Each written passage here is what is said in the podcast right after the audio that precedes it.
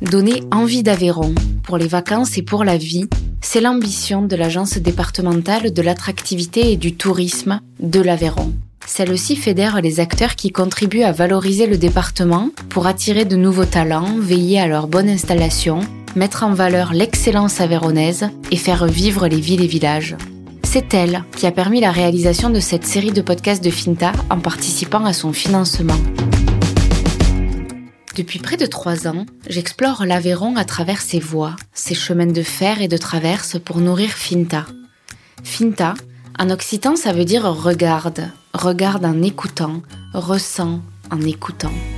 Et il n'y a pas besoin de creuser longtemps les racines de ce territoire pour arriver à son patrimoine gastronomique, intrinsèquement lié à son ADN, à sa carte de visite et à son histoire.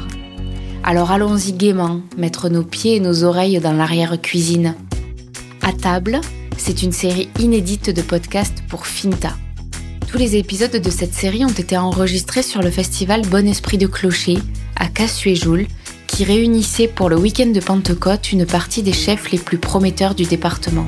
C'est à cette occasion que je me suis invitée à leur table, avec les micros de Finta, pour une série de podcasts consacrés à la nouvelle vague de la gastronomie avéronaise. Nous voilà donc sur l'Aubrac, plateau infini.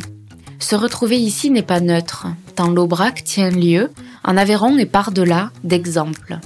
Territoire rude s'il en est, on le disait au sortir de la Deuxième Guerre mondiale perdu, insoluble dans un nouveau monde où s'ouvraient toutes les frontières, incapable de jouer à force égale avec le commerce et l'agriculture mondialisée.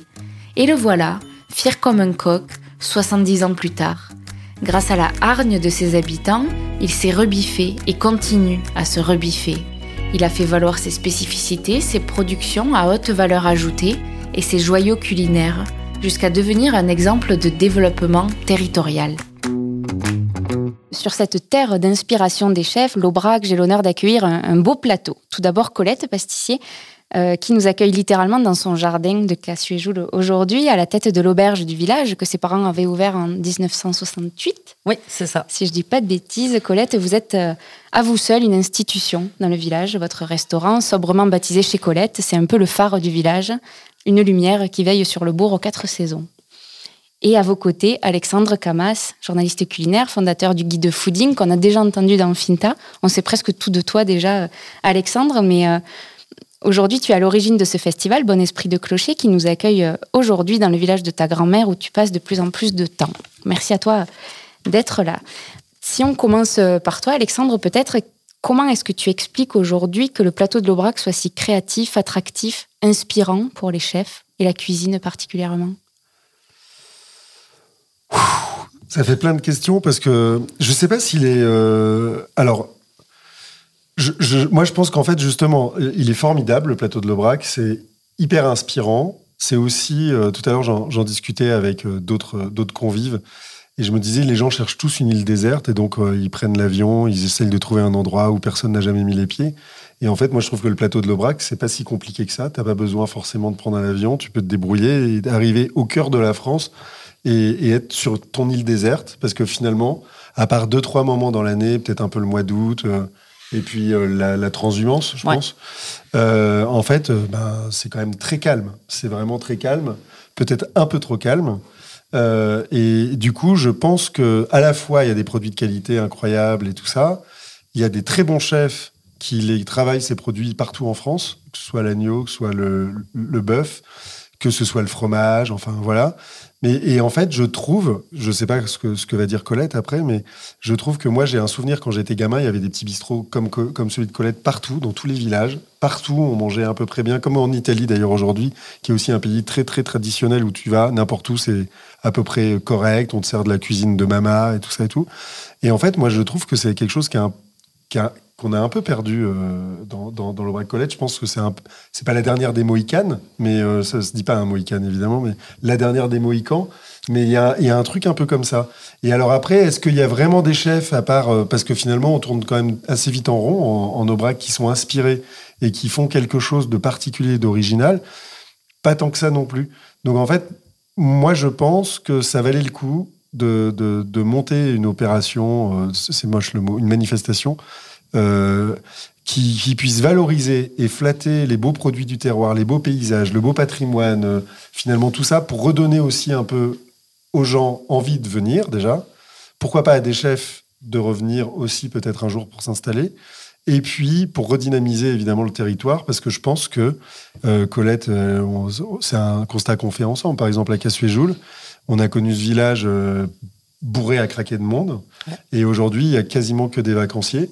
Et, encore, c'est-à-dire qu'il y a aussi des gens qui ont des maisons secondaires ou tertiaires ou peut-être même quaternaires, on ne sait plus très bien parce qu'ils viennent dix jours dans l'année ou pas du tout. Et on aimerait qu'ils les vendent, on aimerait qu'au moins ça vive deux, trois mois par an, à la limite au moins qu'il y ait des, vrais vacanciers qui y viennent. Mais en fait, c'est des maisons qui sont un peu, un peu à l'abandon. Donc en fait, mon constat, il n'est pas aussi positif et optimiste que le tien, mais je pense que vraiment ce qu'on ce qu'on essaye de faire en tout cas avec ce festival, c'est montrer qu'on on, on est hyper dynamique, hyper motivé et que euh, on aime notre euh, terre et, euh, et que que voilà, il y a encore plein de choses à construire, plein de choses à faire. Ça a l'air de bien prendre et puis on a de la chance parce que il y a les médias locaux dont tu fais partie qui nous soutiennent.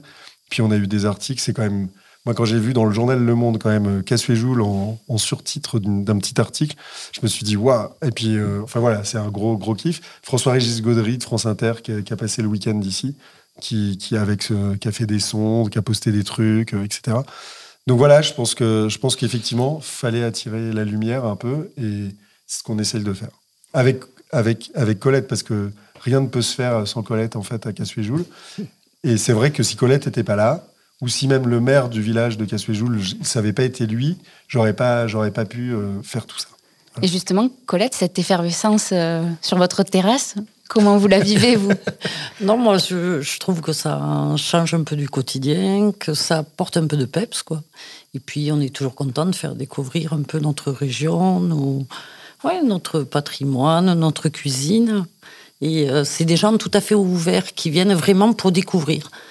Et est-ce que vous partagez le constat d'Alexandre de, de, Nobrac qui a pu euh, un peu se désertifier, notamment dans les, auberges et les restaurants de village comme le vôtre ou? Ah Oui, beaucoup, parce que il y, a, bon, il y a des villages aux alentours, il n'y a plus de restaurants, il n'y a plus de bars. Et c'était des endroits où il y avait 10, 12 euh, styles à la can, c'était ça.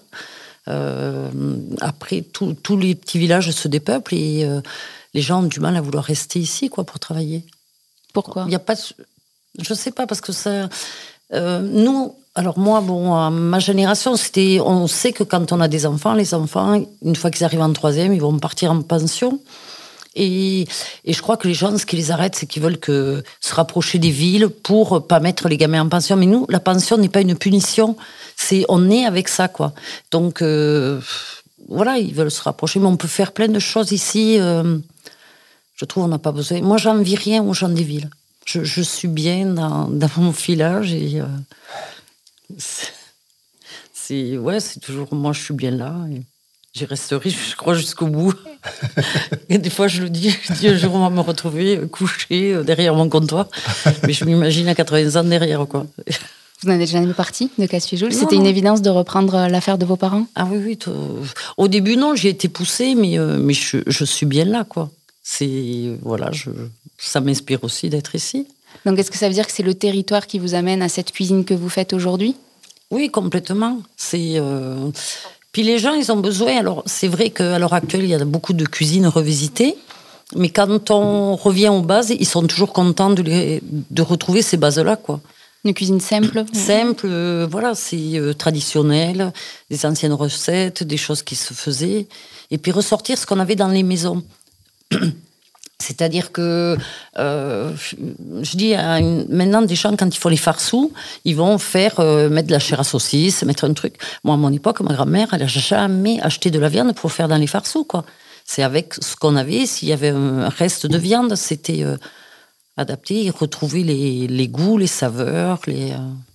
C'est intéressant, euh, Alexandre, euh, ce que dit Colette, parce que euh, là, parmi les chefs que tu as réunis autour du restaurant de Colette, donc il y a, tous les, toutes les jeunes pousses, les jeunes talents qui sont en train de reprendre des affaires en Aveyron. Il y avait Michel Brasse aussi. Ça veut dire que c'est n'est pas les mêmes cuisines qu'ils incarnent les uns les autres. Non, non, non. Qu'est-ce qui les rassemble ici? bah, Déjà, Michel Brasse, c'est. Enfin, moi, je vais prêcher un peu pour ma paroisse, mais de, de tout temps, quand j'ai créé le guide fooding et tout ça, les, grands, grands chefs qui ne sont pas des grands, grands chefs, ça m'a toujours emmerdé. C'est-à-dire que, Michel Brass, en l'occurrence, c'est un vrai grand chef, c'est un mec génial. Il est c'est un, génie, c'est peut-être une des dix personnes les plus brillantes, intelligentes que j'ai pu rencontrer, avec qui j'ai pu discuter dans, ma vie, dans mon demi-siècle. Et donc, euh, et donc, du coup, euh, donc, du coup voilà. Euh, après, le problème, c'est toujours les gens qui essayent de singer, de faire des trucs qu'ils savent pas faire et qui, qui n'aiment pas eux-mêmes. En fait, la sincérité, c'est vraiment le truc le plus important dans la cuisine. C'est bah moi je vais vous faire ça, euh, même si c'est une omelette, euh, mais parce que je sais la faire, et puis le reste je sais pas bien le faire, mais donc je vous, je vous, fais vraiment une bonne omelette. Et en fait je pense que ça c'est hyper simple. Et tout à l'heure j'étais, euh, il y avait donc aujourd'hui chez l'habitant, puisque les gens étaient invités à déjeuner chez l'habitant dans différentes maisons, y compris chez Colette, parce que chez Colette son restaurant, comme elle l'a dit, elle, se, elle dort derrière son comptoir parfois. et donc, et donc en fait euh, j'ai eu la chance et le bonheur de, circuler d'une maison à l'autre.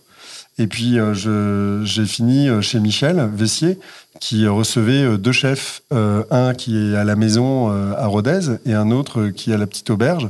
Je sais pas qui a décidé à Besonne. Je sais pas qui a décidé de faire le menu et tout, mais j'ai mangé que des choses extrêmement simples, mais extrêmement délicieuses. Et après, je suis passé euh, chez Claude chez Claude Batut où là il y avait Oriane Journeau qui fait quelque chose de plus funky, plus jeune, plus euh, enfin pas plus jeune parce qu'ils sont jeunes aussi, mais en tout cas euh, et qui un peu plus sous influence. Elle voyage beaucoup, Oriane, et donc du coup il y avait des falafels, des choses comme ça. Donc en fait je pense qu'il y a de la place pour tout, mais je pense que ce qui est hyper important c'est de faire ce qu'on aime faire vraiment. Et je crois qu'aujourd'hui, peut-être, en tout cas, il m'a semblé qu'en Aubrac, il y avait parfois des gens qui faisaient des choses qui peut-être enfin voilà, qui, qui singent un peu, par exemple, la bistronomie ou qui font. J'ai des, j'ai parfois des, des, réserves. Je, pense qu'effectivement, comme disait Colette, euh, revenir vers la simplicité, la tradition et tout, c'est bien quand c'est quand c'est son propre langage. Et puis euh, et après, euh, dans la créativité, il faut trouver des, faut avoir vraiment un, un sacré talent pour faire quelque chose de d'hyper créatif, quoi. Et là, peut-être pour terminer, Alexandre, donc tu as fait le choix avec le festival euh, d'inviter chez l'habitant un dimanche midi, avec ce que représente le repas du dimanche midi. Ah ouais, Et d'ailleurs, c'est drôle parce qu'il y a des repas qui ne sont pas terminés. Je ne sais pas quelle heure il est là. Les 16h30. et là, c'est vraiment une punition. Je me souviens quand j'étais gamin, et ça a dû arriver à Colette aussi, quand on allait dans les repas de famille, quand on était enfant et que ça se terminait à 17h et que tu es, tout le temps en train de dire papa, maman, est-ce que je peux me lever de table, tout ça, etc. Et donc là, il y a vraiment un ou deux endroits où les mecs sont encore en train de bouffer. Et, euh, et je sais pas si je les plains ou si je les envie, mais euh, ça va, il fait pas très beau cet après-midi, donc du coup, moi. Mais non, en tout cas, les, ambiances sont super. Je dis ça un peu en riant, parce que là, quand même, c'est un peu exceptionnel ce qui se passe aujourd'hui à Cassuéjoul. Et donc, euh, du coup, je pense que tout le monde en profite vraiment. Mais il y a vraiment, à mon avis, un ou deux endroits euh, où, les gens vont avoir déjeuné en 4 heures, 4 heures et demie. Quoi. Ils sont peut-être en train de siester et personne ne va les déranger. Ça, je sais pas. Je suis parti depuis un petit moment. Ils étaient juste en train. Ben, C'était bœuf de, de, la maison Conquet, au barbecue, petit pois à la française, carottes au beurre, euh, gratin dauphinois, et euh, je crois un petit peu de salade verte. Avant ça, il y avait du boudin. Et après, ça continuait. Il y avait encore plein de trucs. Et c'était il y a trois quarts d'heure. Et franchement, je ne sais pas où ils en sont. Je sais même pas s'ils vont, vont arriver au bout. Quoi. Merci beaucoup à tous les deux. Merci. Merci.